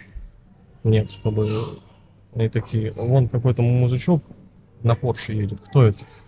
А, это, по-моему, сын вот этот, помните, был известный все время комик, вот он богатый, который, вот это его дети. Вот так лучше, на мой взгляд, А для, если де- честно. св- твоих детей это думаешь лучше? Ну, мне, я бы не хотел, чтобы мне сказали, что вот это э, сын вот этого. Ну, я им пример приведу. Я имею в виду, что, что ты что-то после ну, себя для оставляешь. это Для, да. для, ты что для них оставляешь после себя. Это уже твое дело. Там даешь ты им, как ты воспитываешь, это уже другой вопрос. Я имею в виду, чтобы у тебя была возможность. Потому что я рос в бедной семье. Мой отец рос в бедной семье. А у нас же как? Это не, даже не моя мысль, это я где-то услышал. Что у нас же как будто бы вот это вот нежели богато нехер начинать. А правильнее, ну, почему бы не попробовать? Ну, почему мои дети должны вот проходить все вот это же, что я прохожу, условно говоря. Нет, я лучше постараюсь сделать так, чтобы они жили лучше, чем я. Понимаешь, у меня, например, никогда не было игровой приставки Sega. Когда у меня появилась возможность ее купить, я купил ее своему младшему брату, чтобы она у него была. Ну, я, я не мог, э, у нас разница 4 года, я не мог там какой-то сотовый телефон себе купить. Когда у меня возможность была, я купил ему какой-то сотовый телефон, чтобы он, ну, на, ну, среди своих ровесников чувствовал себя более уверенно, чем чувствовал себя я, когда у меня не было такой возможности. Вот, поэтому почему, что в этом плохого? Ну, ты должен хорошо жить, но а как ты будешь... Вот опять же, нужно хорошо, правильно, хорошо жить, хорошо, правильно? Зарабатывать хорошо. Если ты чем-то занимаешься, и это приносит тебе вот эти вот э, хорошую жизнь и зарабатывать, ну, мне кажется, это вот это и тот самый матч, который можно назвать каким-то гипотетическим счастьем. Ну, если ты- то, что ты, ты ты занимаешься, тебе нравится. Да. Ну, разве ты не кайфовал бы, если вот ты сейчас сидишь со мной, разговариваешь, и за это бы еще получал несметные богатства? Вот если бы все-таки Зоул Расулов потрясающий разговорник. Потрясающий. Ну, Spotify бы тебя, тебя подписал, и тебе б ты просто бы ходил по кофейням разговаривал с разными людьми. Ну, разве ты это не, не, не, не делало бы тебе счастливым? Ну, делала бы, но э, понимаю, что для... Вот как раз для этого нужно делать формат. Что ты подготавливаешь, что ты делаешь, чтобы... Не-не-не, тебе скажу, вот, вот именно вот нам понравилось со Spotify, тебе они с акцентом американским говорили бы, я просто не могу. Они, они бы сказали тебе, что нам вот именно твой подход, вот этот вот, Да, что да, ты да, да, не монтируешь, ты даже, что ты покажу. даже не переслушиваешь это, что вот как вышло, так вышло. Вот именно вот это, вот, вот эта живость нам нравится. Продолжай в том же духе. Продолжай, делай. с кайфом, да. да. И ты бы делал абсолютно то же самое, то, что тебе нравится, плюс тебе за это еще и платили. Ну разве это не круто? Ну круто же. Если бы тебе сказали, улучшь Обычно качество, улучшь, обычно не так. Да. Но я имею в виду, вот, вот, но если вот это со- совпадет, ну это же потрясает. Да. Это же просто мечта. А вот если, если бы не стендап, чем бы ты занимался? Из всего, что можно выбрать, Мгм. я бы книги писал. Книги Я писал? был бы писателем. О, блин, ты еще много читаешь. Кстати, ты мне посоветовал Чарла, Чарльза Буковского. Я сейчас, к сожалению, Вообще не прекрасно. читаю много, но раньше читал много. У меня был свой книжный магазин, и там я мог прочитывать по одной книге в день. Да, да, да. Я, я, кстати, слышал в этом а, в интервью, по-моему, ты рассказывал, что да, интервью будет э, в, этот, в комментариях, посмотрите обязательно. И Где ты рассказывал, что у тебя, да, да, это все, все будет, все, все. Где ты рассказывал, что у тебя была э, кофейня, Мгм. где книги. Ну, это, была прикольно. пышная книжная лавка, да.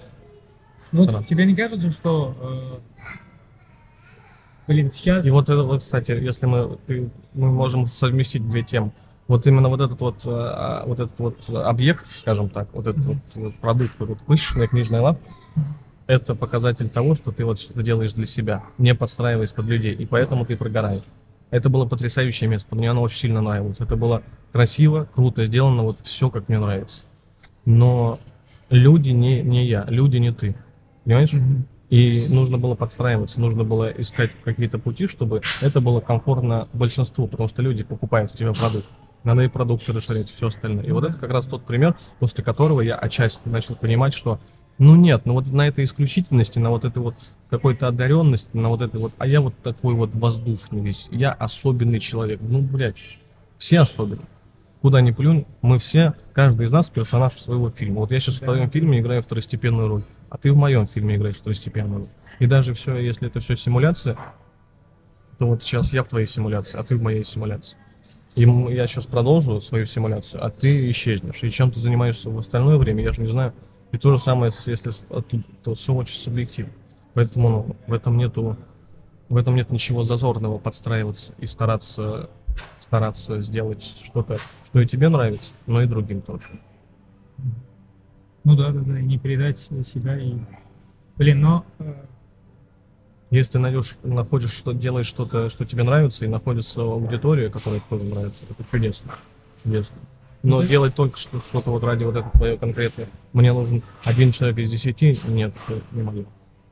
Нет, даже вот, допустим, вот сейчас даже те пути, которые, ну пока, вот это же ты для себя сам определил, что вот эти люди для тебя, допустим, Чеботков, или, или какие люди... Если, мы говорим которым- про модель, про какую-то Да-да-да-да. м- поведенческую Вот у тебя- модель, наверное, да, да. да, да. Наверное, все равно, допустим, даже если это мне не близко, это вызывает просто уважение, что ты же понимаешь, что если 8 лет ты не занимался стендапом, в любом другом де- де- деле ты бы уже, уже достиг там, не, не- не знаю, Возможно. Да. А возможно, все идет своим. Я знаешь, как я, я последнее время а, отпустил вот эту мысль о каком-то. а, у меня уже нет ощущения, что я смогу завтра утром проснуться, зайти на свой YouTube канал и обнаружить там миллион подписчиков. Ну, потому что этого не произойдет. Я понял, что нету смысла вот в этом мгновенном успехе. Это уже Да, все. да, Это уже, ну, сейчас, сейчас это уже не мое, потому что я понимаю, что я буду заниматься стендапом еще 10, 20, 15 лет. 5, 10, 25 без 20, без 15. Ну, короче, я буду этим долго заниматься. Это игра в долгую, очень долго. Я пока ну, не устану, либо не разбогатею, чтобы забить на это все, уехать в Сочи, открыть барчик и сидеть на веранде пить минут. Вот, в итоге, я так вижу свою старт. И то иногда куда-то ездить выступать. Вот, потому что это игра в долгую, и если вот сейчас, вот сейчас я завтра утром просыпаюсь, и такой, все, езжай, Кирилл, собирай крокус, соб- соберу крокус, и, и, и что? И через какое-то время я просто кончусь, потому что, ну, ну, это все время это требует от тебя гигантского ресурса. Если ты к нему пришел не постепенно, не, обра- а не- мышцами не оброс, это как из легковеса перейти в тяжи сразу, просто потому что ты хорошо поел. Ты не оброс опытом, мышцами и так далее, и тебе будет там очень тяжело. блин, что все это должно быть постепенно. И я, ну, надеюсь, что придет время, мы недавно об этом разговаривали с Максимом Слепцовым, ты сделал с ним разговор? нет, Сделал. сделал, Максим сделал. Слепцов очень умный человек, а, на мой взгляд. да. Вот, что сейчас придет э, время трудолюбивых. Раньше была эра талантливых, удачливых, удачливых, талантливых, когда это все совпало. И людей оказался, кто оказался в нужном месте в нужное время. И вот-вот приходит время, что когда трудолюбие, талант, терпение будут слагаемым успеху, что Да. это вот сейчас именно в том жанре, которым мы занимаемся, будет к чему-то приводить. Я, ну, мне ничего другого не остается, кроме как в это верить. Поэтому я придерживаюсь этой доктрины и просто жду. Да, Плюс я же, ну, не забываю жить. Надо, главное, можно сколько угодно Да. ждать вот этот вот момент, который завтра случится. Да нет, И жить в ожидании, что вот тогда ты будешь хорошо жить, да, а сейчас... нет, живи, сейчас кайфуй. Блин, вот это, А. это мысль, которую я недавно себе фо- сформулировал, где-то, может, где-то месяцев 8-10 назад, и у тебя это не, сформулировал даже, а пришел как будто к этому, еще разбираюсь, Мгм. как будто у тебя это четко сформулировано. Ну, Вот э- я давно об этом думаю. Я уже склонен к некой рефлексии, к э, каким-то размышлениям о чем-то, Ну каким- да, о каком-то смысле. А если вот тебе будет 50, Так. и ты вот на уровне, где ты, ты сейчас, ты продолжишь заниматься просто стендапом? Думаю, что да. Ну, если это на том уровне, как сейчас, с той позиции, что я живу и занимаюсь комедией, и при этом занимаюсь чем-то параллельно, чем-то, что мне нравится, какое-то хобби у меня есть интересное. Почему нет? Ну да, ну значит так просто сложилось. Значит, это не делает тебя неудачником, на мой взгляд. Если ты там ходишь, бьешься во все двери, и тебя отовсюду отшивают, потому что ты плохо это делаешь, тогда да. Но если ты, ну просто вот, ну вот так сложи, ты делаешь это круто, талантливо делаешь, качественно делаешь. Ты делаешь это, тебе не стыдно за то, что ты делаешь. Ну просто, ну вот, ты делаешь это на уровне, ниже уровня, что тебя все на, на круг... Люди знают, чем ты занимаешься. Но они такие, ну вот я видел, вот там прикольно, очень здорово. А даже если ты просто что-то делаешь, просто Да, делаешь, да. это уже Да, ты поэтому точно. нету, ну, в этом нету какого-то такого, типа, моя жизнь прошла зря. Нет, я так не буду рассуждать. Моя жизнь прошла не зря. Даже я просто, ну я, блин, я занимался своим делом всю свою жизнь. Представляешь, ты своим чем-то любимым занимался очень долго. Ну, понима- ты понимаешь, насколько вообще ценно то, что ну, ко- комик, если мы говорим про комиков, которые этим занимаются профессионально, вот я, допустим, я могу просыпаться, когда мне хочется. Ну, большинство людей на, на этой зем- мо- мо- Моя мама мечта, мечтает просыпаться, когда ей хочется. Всю жизнь она говорила, что ей не нравится утром вставать. И я раньше думал, что я дел, делаю что-то не то, типа, что я вот когда хочу просыпаюсь, я не за- занимаюсь чем-то несерьезным. Вот, знаешь, есть стереотипное мнение у более старших людей, что нормальную работу надо найти, что трудовая должна где-то лежать. Что там дальше? А потом я, блин, так я... Может быть, это наоборот, я правильно что-то делаю. Может быть, я делаю так, что, что я и просыпаюсь, когда хочу, и хорошо себя чувствую, и могу потратить свое свободное время на то, что мне нравится, там, пойти в бильярд поиграть, настольный теннис поиграть, книгу почитать, кофейку попить, посидеть, чем-то позаниматься, каким-то там, научиться дизайнерить, что-то писать и так далее, чем я бы вот вставал, шел и вот эти вот пенсионные себе копил. Ну, не знаю. Извините меня, может быть, я говорю какие-то э, странные вещи, но по мне вот это наоборот круто. Ну, ну, как будто вот это ну, нужно, чтобы кто-то утром вставал тоже. Ну, Это ну, конечно. И есть, есть люди, которым нравится утром вставать, и которые Да. делают очень важные дела. Им отдельный респект, уважение огромное. Я всем людям, которые, у которых есть нормальная, в кавычках, работа, с большим уважением. Потому что всегда, когда я вначале общаюсь с людьми и знаю, ну, чем они спрашивают, чем они занимаются, и есть, ну, уважение, конечно. Просто, ну, кру- круто, если и- им они к этому относятся так же, как я к своему отношусь, понимаешь? Вот что круто. Если ты бы сидел, разговаривал с каким-нибудь, э, с каким-нибудь врачом, и он бы с таким же удовольствием рассказывал о том, что он просыпается в 8 утра, идет себе на работу и спасает людей, вот это круто. А если Ну человек, если человек рассказывает тебе, как ему не нравится просыпаться в 8 утра, и что он вынужден идти этим заниматься, вот это грустно, понимаешь? И я понимаю, что все не могут заниматься тем, чем хотят. Это логично. Ну. Но такой мир несправедливый. Ну, да. В смысле несправедливо? В каком-то плане ты же тоже это через череда неудач Какой- переходишь к этому. каком-то плане, да. Что В каком-то, ты да. 8 лет Ну, занимаешься, не и... понимаешь, не все же, Потом- не все же просто готовы рискнуть. Даже просто Ну да, да, Даже да, да, вот. я в какой-то момент рискнул, что я не хочу, ну, я не буду заниматься ничем другим. Я вот в эту точку буду бить, бить, бить, бить, бить, бить. Вообще не получится. Буду зарабатывать, я буду зарабатывать. Ну, я не то чтобы там какой-то богач, может, я об этом рассказываю, про, про заработки про свои, но просто сейчас я зарабатываю комедии больше, чем я зарабатывал когда бы то ни было, чем угодно. Вот так скажу. А у тебя есть какая-то дисциплина для себя, чтобы... Ну, я, я не знаю, если я, допустим, не буду работать, мне не, не нужно, допустим, куда-то ходить, я Так. думаю, я просто ленився пере- Ну. Я не могу, мне, ну, я очень сильно себя осуждаю, когда я не выхожу из дома. Вот я болел два дня, и это были ну, плохие два дня, потому что ну, мне тяжело находиться дома. Я не могу бес- бесконечно. но я себя начинаю за это корить. Это неправильно. Есть мнение, что это неправильно, что ты, да можно иногда посидеть, в этом нет ничего зазорного. Да, да, нет. Это как вот помнишь, во время пандемии было ощущение, что ты просто тратишь свою жизнь, и многие из этого переживали. Да нет, все, расслабься, все ра- расслабились. Все. Нет, но мне все-таки как будто бы хочется что-то двигаться. У меня есть вот это ощущение, что слишком много времени я трачу на ничто. Вот на эти соцсети дурацкие, я сейчас пытаюсь соскочить с этого всего, с этих шортсов, рилсов, вот с этого дофаминового говна, которое, на котором мы сейчас все сидим. Вот, пытаюсь от этого освободиться. Ну, плюс у меня есть эти как бы, с проблемы, связанные с самоощущением, с, с ипохондрией, с паничками, со всем остальным. Вот я этим тоже занимаюсь, пытаюсь разобраться, справиться и так далее. Это тоже такая вот вещь, которая мешает жить полноценно и кайфовать. Если ты меня спросишь, кайфую ли я каждый день, нет, потому что иногда на меня накатывает ощущение тотального пиздеца, что я вот-вот отъеду. Вот у меня недавно была паническая атака, которая длилась 17 часов подряд. Я 17 часов каждую секунду думал, что сейчас умру. Каждую секунду. И у меня, наверное, таких тяжелых, тяжелых каких-то нет. Ну, это очень хорошо, что нет. Это, это, я, это я завидую. У меня это тут тоже не было, но я сейчас эти времена вспоминаю как, э, как какую-то другую жизнь, которую я уже забыл. Нет, такое ощущение, как будто я пришел к тому, что даже, ну, наше не принято, допустим, грустить. Да. грустить. Ты, ты- когда ты грустный, все типа спрашивают, почему ты грустный? А это же тоже эмоция, это тоже надо испытывать. Безусловно, да, Это, да, нет, это тоже надо иногда переживать. Очень хорошо, что ты это понимаешь, потому что большинство... Я воспитан а, вот на этих всех мускулинных образах, что а, мужчина скала, кремень. Да, Нельзя выражать никакие эмоции, нельзя кричать от радости, нельзя кричать от грусти, нужно просто, ну, быть Да, мужик. да, да, да. Ты мужик, Всегда. ты мужик. Никаких тебе вот, ты что, баба? Что ты радуешься? Что ты, что ты верещишь? Что, грустно тебе? Ну давай заплачь, вот это все. И из-за этого я потерял механизм выплескивания эмоций. Я не могу. Для меня единственный способ выплескивания эмоций это выступление. Я поэтому, когда не выступаю каждый день, мне плохо становится. Вот я два дня, три дня не выступал, Мгм. И оно, видимо, так сильно все скопилось, что ебануло меня вот этой вот долгой, долгой ерундой. Вот просто я не умею вот это вот выплескивать, к сожалению. Я сейчас учусь, я пытаюсь.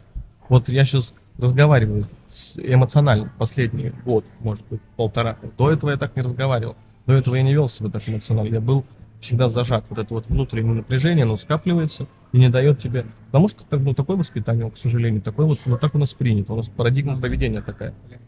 И единственный способ вот это вот, если мы говорим про эту парадигму, что-то высказать, это нахуяриться и творить всякую дичь. Драться, какую-то хрень творить, что-то воровать. Вот это- ну, это называется вот этот пьяный угар. Так нет, блин. Есть другие способы. Просто вот, ну, я их не знаю. Если ты знаешь, что кто-то ходит там на борьбу, кто-то спортом занимается. Я вот тоже пытаюсь сейчас найти что-то, что будет позволять мне выражать вот это вот все накопившееся негатив, вот это что, чтобы, чтобы не, не гадости какие-то думать про себя и про других, а просто выплеснул, забыл, пошел. А тебе- для тебя плакать сейчас нормально? Или Я не могу. Ну нет, я не могу. Ну я по- физически мне тяжело. Я не, не знаю как. блин, я, это- у меня иногда накопится, ком, ком горло подскочит, и я пытаюсь. Я не могу. Я, не, я искренне завидую. Я искренне завидую. Это- Не знаю, я- это будет инсайдом или нет, но я не думаю, что он это скрывает. Вот мой друг и сосед Дима Шеволовский, он умеет.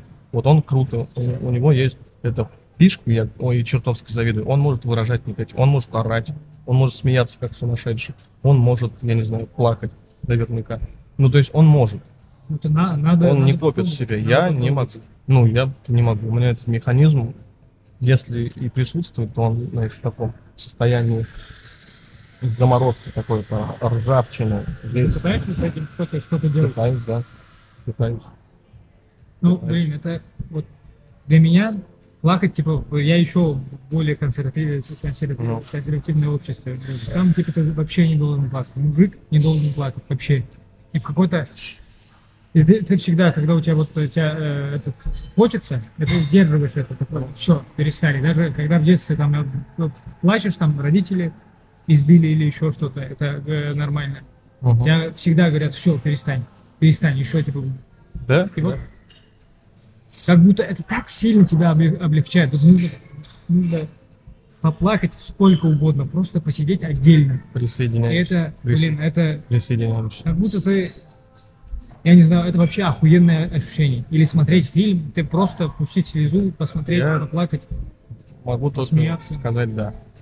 Практикую ли это? Нет, но это мои проблемы. Это не потому, что я такой, а, такой, блядь, Это рамка, рамка, которая, мне кажется, если один раз перешагнуть, потом ста- станет э, легко. Возможно, возможно. Я вот, что, признаюсь, иногда хочу перешагнуть, пока не могу. Когда-нибудь смогу, надеюсь. И мне станет легче жить сразу. Надеюсь. У меня вот, вот прям э, показательный. У нас не говорят, что типа я тебя люблю, маме, А. пап- папе, Да. еще что-то. Просто типа я знаю, что мама меня любит, я маму люблю. Ну, у меня 100%, та же самая ситуация не в семье. говоришь. Да. Мне это так необычно, типа, вот я, я когда узнал, что люди так говорят, что любят маму, вот, Да. типа, в семье так э, говорят, что я люблю тебя. Вот это, я такой, блин, это прикольно. Ну, я тебе больше скажу. Мне, мне трудно сказать вот это сочетание Ну, слов. попробуй один раз. Я Нет, сказал, я, я говорю тоже. Я то иногда, ну вот, на день рождения там или там на какой-то еще ну, праздник. нужен я- повод. я да, да, нужен повод. да, И, и причем это так происходит, типа, идёт, идёт, Я эти... ну, тяжело, я понимаю, но если у меня бу- будет семья, и я бы хотел воспитывать и своих детей, ну, в другой парадигме, что это нормально абсолютно. Ну, не в крайностях каких-то, но что это абсолютно нормально. Что Ну, не смотрите, не смотрите, что папа у вас брутал. Вы можете быть не такими привлекательными, сильными мужчинами, как ваш папа. Ну да, как будто нужен, нужна, нужен компромисс. Где ты, ты просто при- прикольный чувак, но в ответственный момент ты Да, берешь вот да, волю Конечно, кулак, и конечно. ты Конечно. решаешь какие-то сильные вопросы. Все верно ты говоришь. Я тут я с тобой абсолютно согласен. Да. А ты говорил, что ты не спишь. Бессонница, ну это вот на фоне вот этого ни одного напряжения какого-то необоснованного. Исключительно поэтому. Сегодня спал хорошо. Была ночь, да, когда я не спал. Зато я придумал хорошие шутки. О чем думал последний раз? О чем-то глобальном, наверное, философском. Нет, я пытался себя убедить в том, что, что все нормально, что не нужно, не нужно из-за всего тревожиться, что не случится ничего такого, о чем я думаю, что все будет нормально. Это тоже вопрос само, самоубеждения. И вот последние три дня я живу на, на подъеме. Сегодня еще и солнце вышло, я вообще сегодня, у меня сегодня настроение, ну, за последнее время пик просто. За последние, не знаю, несколько месяцев, наверное. Я сейчас на сумасшедшем подъеме. Я прям, мне хочется улыбаться. Я не улыбаюсь, потому что у меня Ну, зуб, внутри я... потому что у меня зубы кривые. Но если бы у меня были ровные зубы, как у тебя, я бы ходил и только улыбался. А у тебя до сих пор есть какие-то комплексы, или ты все, все проработал? Вот теперь ты говоришь про... Ну это же нормально, это просто... Да не, ну я знаю, Человек. просто- я просто знаю, что вот, ну это есть, да. Это нет каких-то там сильных комплексов у меня нет. Но есть вещи, которые, которые я бы хотел подтянуть, так сказать. Ну то есть э, я всегда хотел как-то, ну, понимал, что я выгляжу не так, как себя ощущаю. И Я постепенно просто шел к тому, к тому себе, которым я хочу быть. Вот в данный момент ты видишь завершенную на 70-80% версию Кирилла, к которому, который вот я стре- стремился всегда. И, ну, есть момент, ну, это не комплексы, наверное, это поводы поработать над собой. Понимаешь, я не отношусь к этому как к каким-то вещам, которые, которые заставляют меня переживать там, что, блин, люди видят, люди увидят меня, что я улыбаюсь стрёмно. Ну нет, ну я как будто бы уже смирился. Ну, вот так, будут деньги, справлюсь. Нет, нет. Или там будет, будет что-то другое там. Будут у меня силы, пойду в спортзал, накачаюсь, буду как раньше. Вот и все.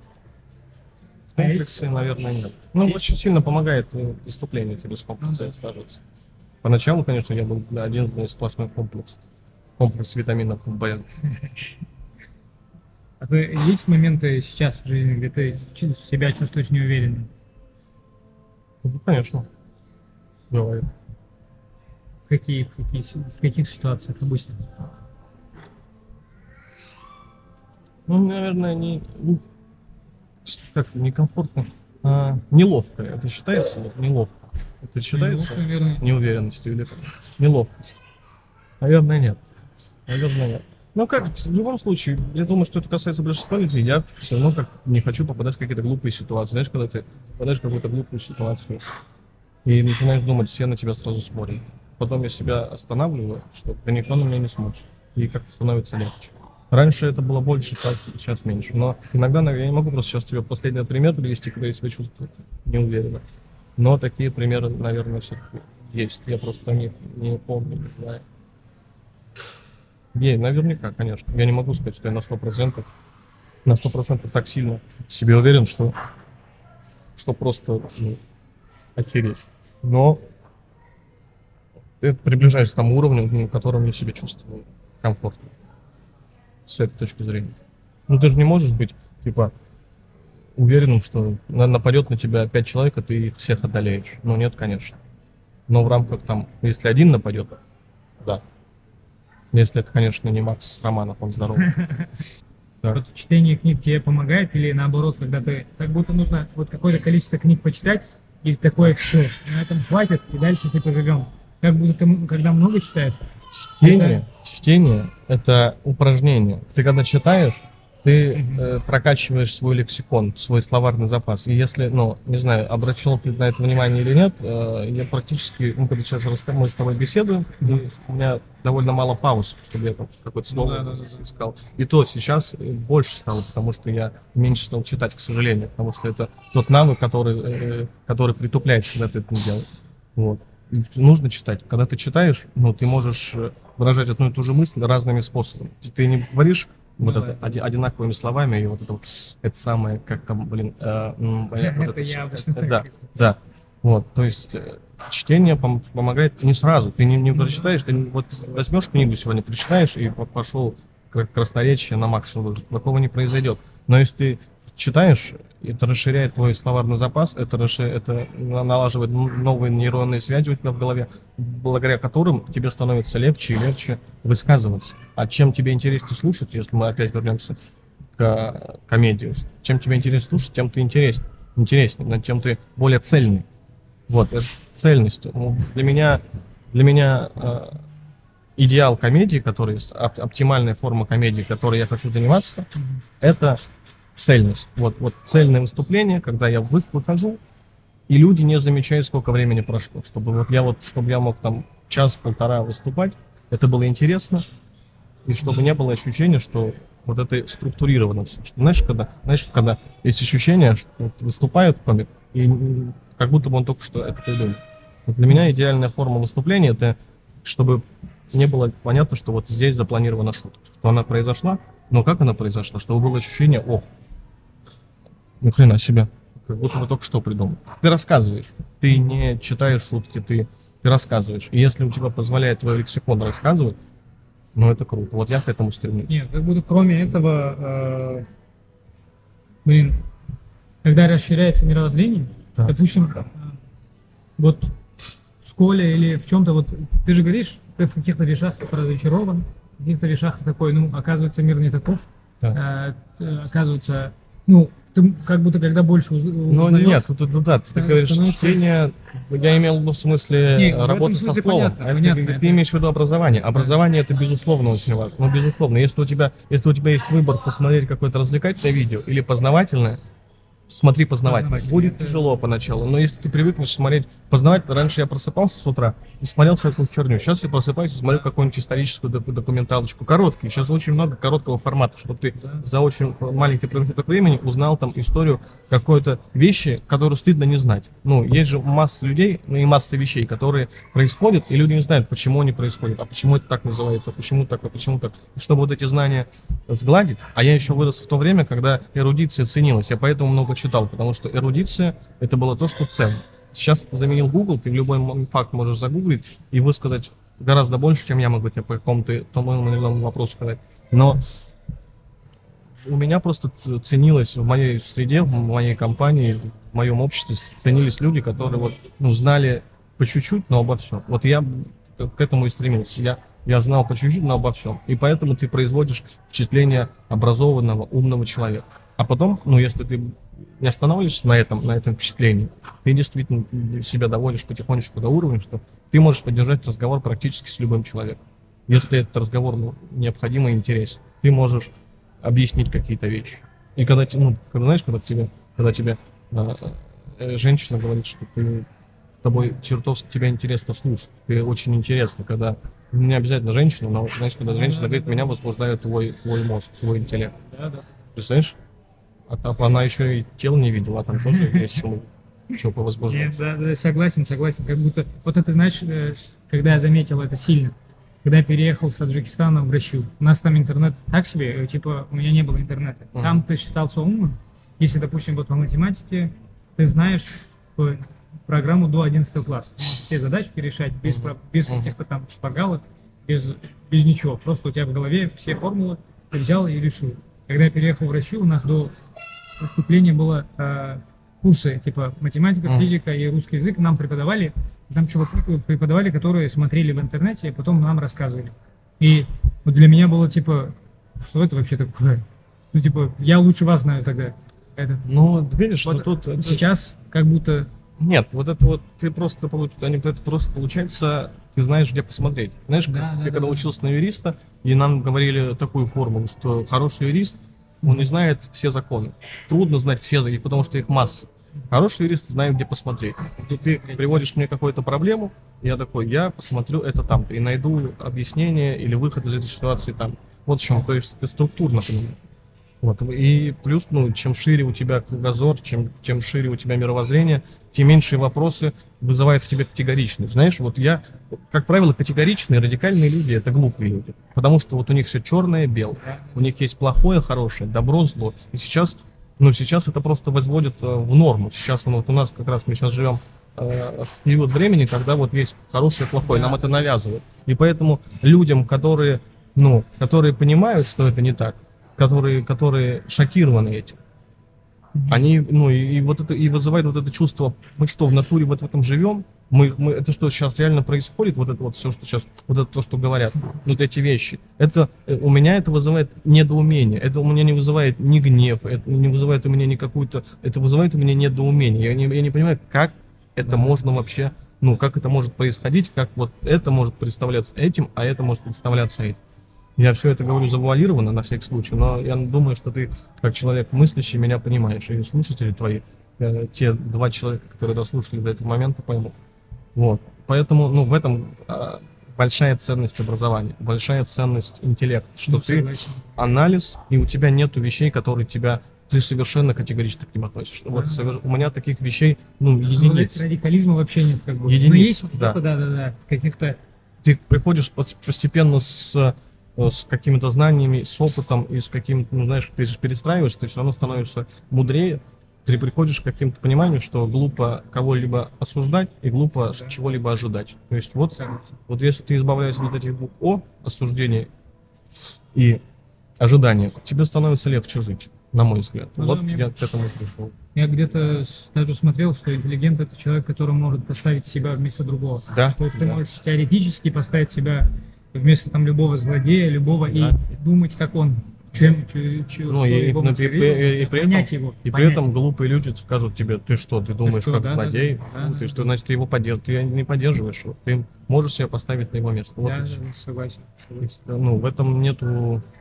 Ну, блин, вот ты же понимаешь, что сейчас, вот и- если ты можешь это анализировать, тебе как будто живется тяжелее. Да. Вот когда, я помню, что, э, ну, когда у тебя вот, ты, допустим, религиозный, у тебя вот одна твоя правда, истина, Да. твоя рамка, твои ценности, и все вокруг, все это, типа, это э, люди Ну. ниже тебя, они не- недопоняли вот это, вот то, что у тебя есть. Ну, это же это очень древняя мысль. Есть э, произведение «Горе от ума». Что значит «горе от ума»? Ну, вот это и есть горе от ума. Чем ты более склонен к анализу, к пониманию чего-либо, тем Да. тебе будет тяжелее. Глупым быть очень удобно.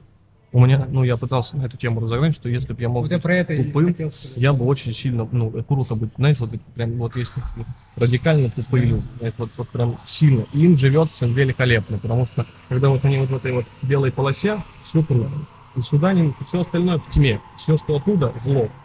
Вот, вот ты живешь, и, все хорошо. А когда Все ты, спланировано, все Да. типа до конца когда жизни. вот, вот это хорошо, вот это плохо. А когда ты ну, думаешь, хорошо, ты, э, у тебя больше тратится переживание на то, а что, почему это хорошо, а почему это а, нет, а как, а Тогда почему. задаешь А вопрос. где, а почему вот эти, у этих так, а вот у этих так? И начинаются, это же всегда штыки воспринималось во все времена, во все, во все времена какие-то новые открытия воспринимались штыки. Ну, Понимаешь, это, ну, это, в этом нету ничего нового, и это будет так всегда. Это будет всегда. Как, как назовешь свой сольник? Не 10 минут, а час, прям пол. А, ну если прям концерт ты имеешь в виду? концерт. Слушай, ну вот у меня, у меня есть одна идея и вторая. У меня есть одна идея, я бы хотел, я хочу снять э, концерт в оранжерее Таврического сада. Ага. Там есть такой фонтан, который накрывается, делает из него сцены, и вокруг все зелененькое, там еще дневной свет. Вот, и его бы я назвал Супернатурал. Типа, это и название сериала, отсылочка, и что это натурально все, здесь зеленое и так далее. Ну, Естественно, супер. бе- без ГМО и без этих самых продуктов. Вот. Ну, Либо, конечно, бородатый прекрасен. Так будет, скорее всего, называться. А ты сейчас копишь на сольник что-то, или ты... Материал ты имеешь? Да, да. Ну, я, скажем так, э, откладываю. откладываю. Потому что, ну смотри, тут тоже два пути. Можно сделать смешной сольник. Мгм. Ну, типа, об- я не трудно сказать объективно смешной. Смешной по тем показателям, что это будет ну, такой шутки, шутки, шутки, шутки. А есть, ну нет, так я тоже не могу. Но это все, все-таки будут блоки связаны между собой, но на какие-то более, более понятные темы. А есть материал, который близок лично мне, и там чуть меньше юмора, больше рефлексии. И такой концерт просто никто не будет смотреть, потому что ну, тебя не- неизвестно. И ты просто вот эту энергию, этот ресурс потратишь впустую. И поэтому весь такой материал, который я мог раньше, будучи в Сочи, рассказывать, потому что ни на кого, никого другого бы не слушали, мог рассказывать, сейчас не могу. И поэтому он у меня пока лежит в загашниках, возможно, я когда-то к нему вернусь. Вот. Отношение к мату у меня своеобразное, потому что я не считаю это чем- чем-то плохим. Но и если есть возможность исключить его, я бы, наверное... Ну, я рано или поздно приду к тому, чтобы его исключить. Ну, мне кажется, когда мат это выражение э, эмоций, это, Это- это нормально окраска. принимается. Это, да, это окраска, окраска, да. да. Когда это Когда это просто мат ради оскорбление, мата, это, это Да, плохо. это плохо. Согласен. Ну и причем надо еще уметь, знаешь, есть люди, которые органично матерятся. Да. Вот я, может быть, сам себя обманываю, но мне иногда кажется, что у меня мат звучит довольно органично, ну, в контексте звучит. Я, Ну, хотя иногда переборы есть, я Место. понимаю, да, да. Если к месту, то да, а если, знаешь, ну, просто потому что я могу сейчас что-то в микрофон сказать, но как будто бы это время уже ушло. А какой вопрос, на какой вопрос ты бы хотел ответить, но тебя, тебе не, задавали этот вопрос? Ну, В последнее время мне хочется э, какие-то поднимать вопросы философские касаемо загробного мира, какой-то э, кончины, смерти, вот об этом. Но очень мало об этом разговаривать. У меня даже была идея сделать подкаст, который называется «Все там будем», и с разными людьми разговаривать о их, э, приводить примеры какие-то из, из культуры, из религии, моменты, как э, раньше думали об этом, и точку зрения человека, какие-то такие моменты, что нужно сделать перед этим и так далее.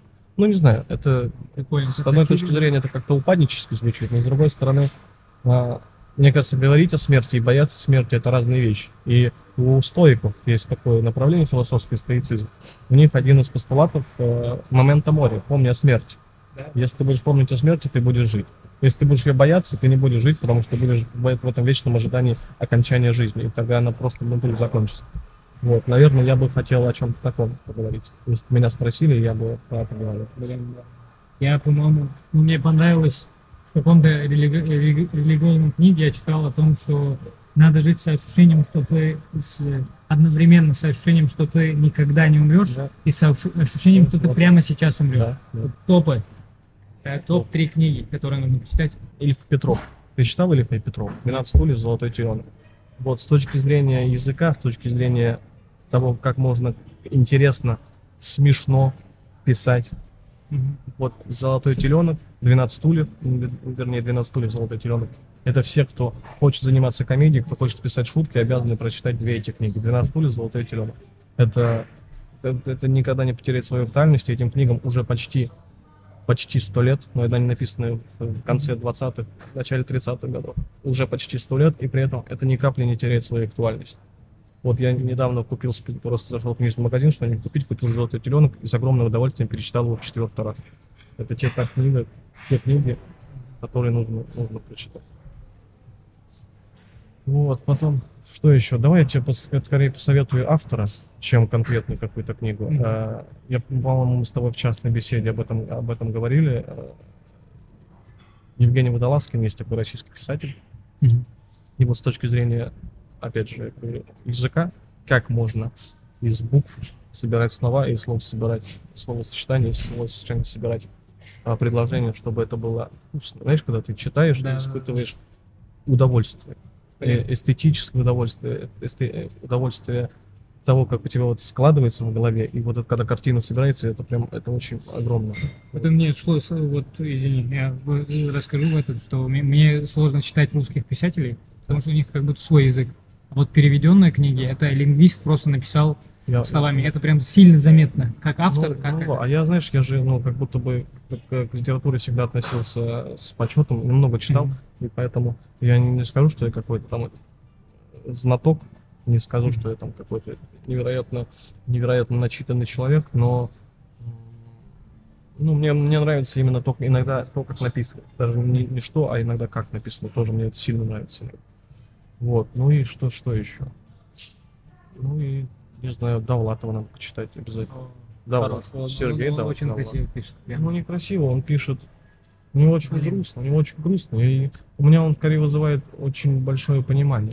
Знаешь, когда, ну, я его, я понимаю его, как он вот здесь жил, что он хотел, и что у него не получалось по причинам, которые от него не сильно зависели.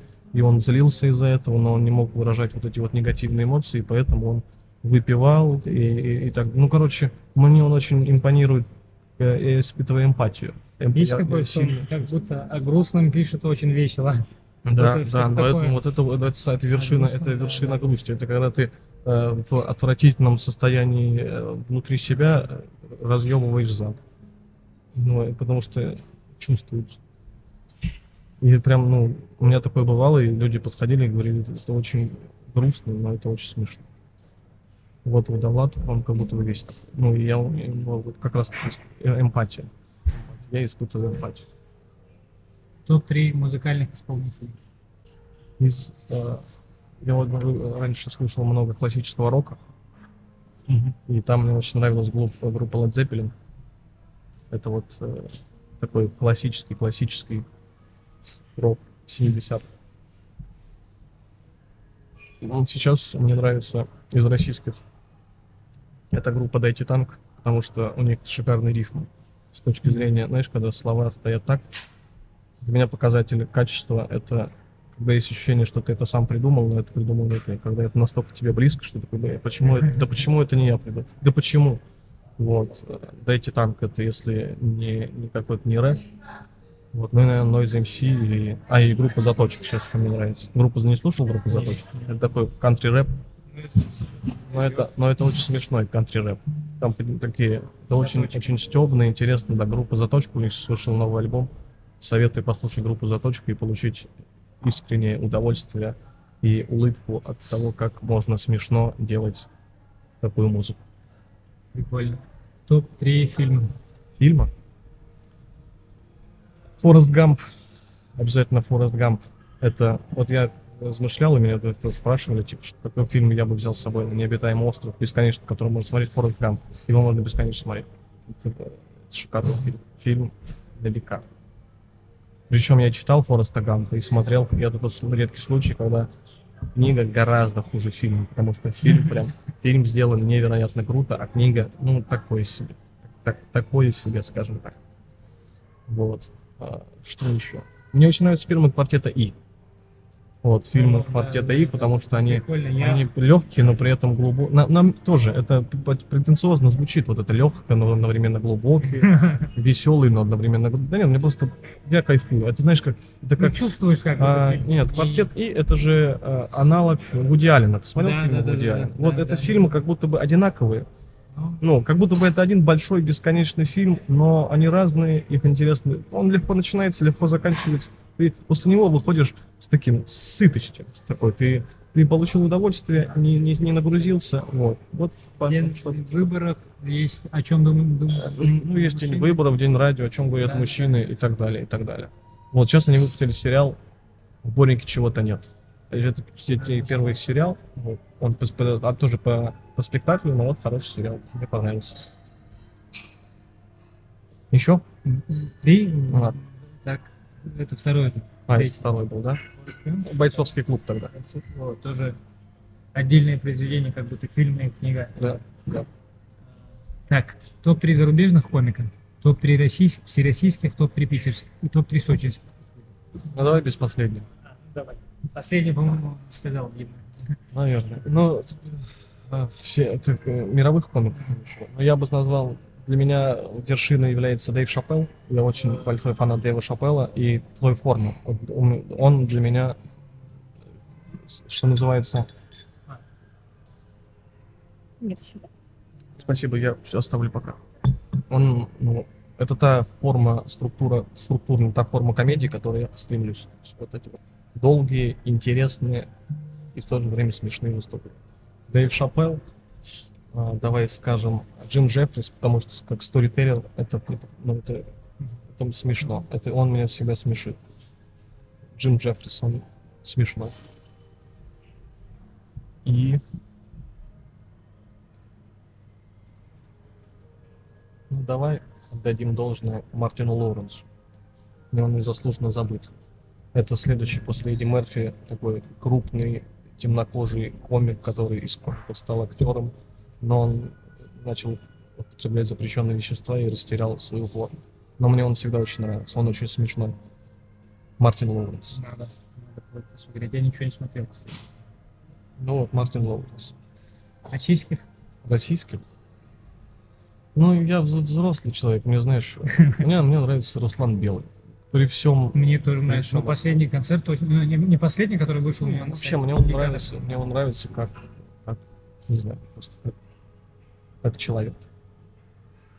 Наверное, я не знаю. Я с ним один раз, Это я с ним один- странно. я с ним один раз виделся. Я не думаю, что это как-то на него повлияло или на меня повлияло, но, но мы однажды чуть не пошли в казино играть. Он просто уснул и встреча отменилась. Вот. Кто еще из российских? Ну, при всем, при, при всех этих моментах, наверное, сказал бы, что это Чеботков. Я не, не особо смотрю Чеботкова. Он, мне кажется, слишком сильно идеальным. Он как вот этот человек из пробирки. Он во всем, во всем великолепен. Стильный, красивый, сука, голос великолепный. Произнош... Все шикарно, все шикарно. Ну, он круто, он крутой, как вот, вот единица творческая. Как будто бы все может. Допустим. И Иван Ургант.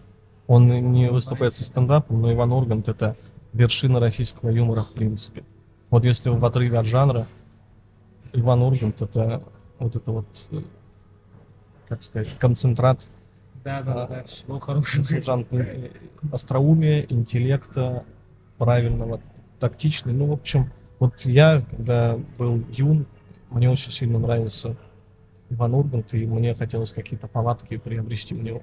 Вот какие-то вот эти вот колкости, которые потом воспринималось как токсичность. У меня вот как раз оттуда. Питерских. Давай так, давай, я не буду называть своих, ну, с людьми, с которыми я общаюсь, чтобы это не было, потому что, ну, как- ну да, да, просто, ну, все, все, они все так прекрасно знают, что они хорошие комики, что я к ним хорошо отношусь. Я скажу в отрыве от какого-то. Давай я скажу тех, кто уже, ну, высшая лига, скажем так. Вот э, средний уровень, ну, давай, я себя тоже отнесу к этому. Вот на одном уровне со мной, давай так. И кто-то, кто начинает, но и в ком я вижу какой-то некий потенциал. Высшая лига это не даль, конечно. Но он это он последний, он из тех вот из той вот старой из бенда, из Да, тех да. чуваков, которые делали комедию Сам в Питере, да. Я его только застал, но мне очень нравится, как он. Он не даль это тот человек, который абсолютно заслуженно получает то, что сейчас получает. Вот это Согласен, Вот, вот это да. вот расширение аудитории, вот это вот известность, деньги. Ну, на секундочку, 7 тысяч у него стоит сейчас прийти на Абу-шоу. Да, да, да, да. Когда-то он набирал тысячи просмотров И солдат и делал каждый, так, каждый так раз. что да, это вот не даль. Просто, Заслужил. просто я не первый раз, кстати, говорю, вот если интервью, про которое Да. ты говоришь, я там тоже говорил Да. именно про недаль. Вот из тех, кто, кто, скажем так, на, такой, э, с кем, да блин, ну и хочется и, и ко- Короче, да, Ну, второй, допустим, будет. давай, будет Ни- Никита Забила. Вот Тоже Никита хороший. Забила, он очень вот в этом образе в своем такого злого дедульки, но в молодом теле он хорош. Он- я вижу, как он разматывает, как он придумывает новые шутки. И вот это мне нравится, как он себя несет, вот это, что ему все не нравится. Это сильно органичен. Он очень органичен. Он очень органичен. Вот. Не могу не сказать. Андрюх Кубарьков, я все равно скажу. Андрюх Кубарьков. Андрюх вообще из питерских. Он мне, ну, мне очень нравится, что как он делает. Ну, в смысле, ну, блин, он просто мой друг. И вот он просто только что мимо прошел. И я подумал, что я не... это значит судьба сама, что он прошел. Андрей Кубарьков. Андрей Кубарьков. Я бесконечно его люблю и уважаю, и мне нравится. У него интересная жизнь. Ты разговаривал с ним? Ты слушал его историю? Нет, это, вот- это что-то сумасшедшее. Это что-то сумасшедшее. Андрей Кубарьков, блин, у него не жизнь, а какая-то бесконечная комедия Жоры Крыжовникова. на- Ну вот запиши с ним, наверное. Андрей, Андрей Кубарьков. Андрей Кубарьков. Ну, наверное, все. Ну, а из, из начинающих, да, кого-то надо сказать. Ну, вот Макс Браниш. Мы недавно с ним писались, и мне нравится, где он находит какие-то вещи. И он не так давно занимается комедией, но мне кажется, что он более-менее ну, может получаться. Согласен. Макс Браниш. Ну, ты с ним тоже. Он ну, мой хороший друг. Да. Я могу так назвать. Я не знаю, почему, вот почему так получилось. Он похож на такого коррупционера. У него очень взрослая внешность, он как будто бы располагает к себе. Ты знаешь, Да, что он да, да, коррупционер, но ты все равно такой держи. Да. Э, Так, ребят, спасибо тебе большое. Вообще, кайф, удовольствие с тобой общаться. Так, все, спасибо большое, что посмотрели. Поставьте э, лайк, отправьте друзьям, я не знаю. Послушайте, если да, слушали, то вообще кайф, дайте знать. Пока, все, спасибо. Это был Кирилл Ишет. Да, это был Кирилл Да, Лишенко из подписывайтесь, все, все будет везде, э, все ссылки, поэтому подписывайтесь, все, пока-пока. Мы пошли выступать.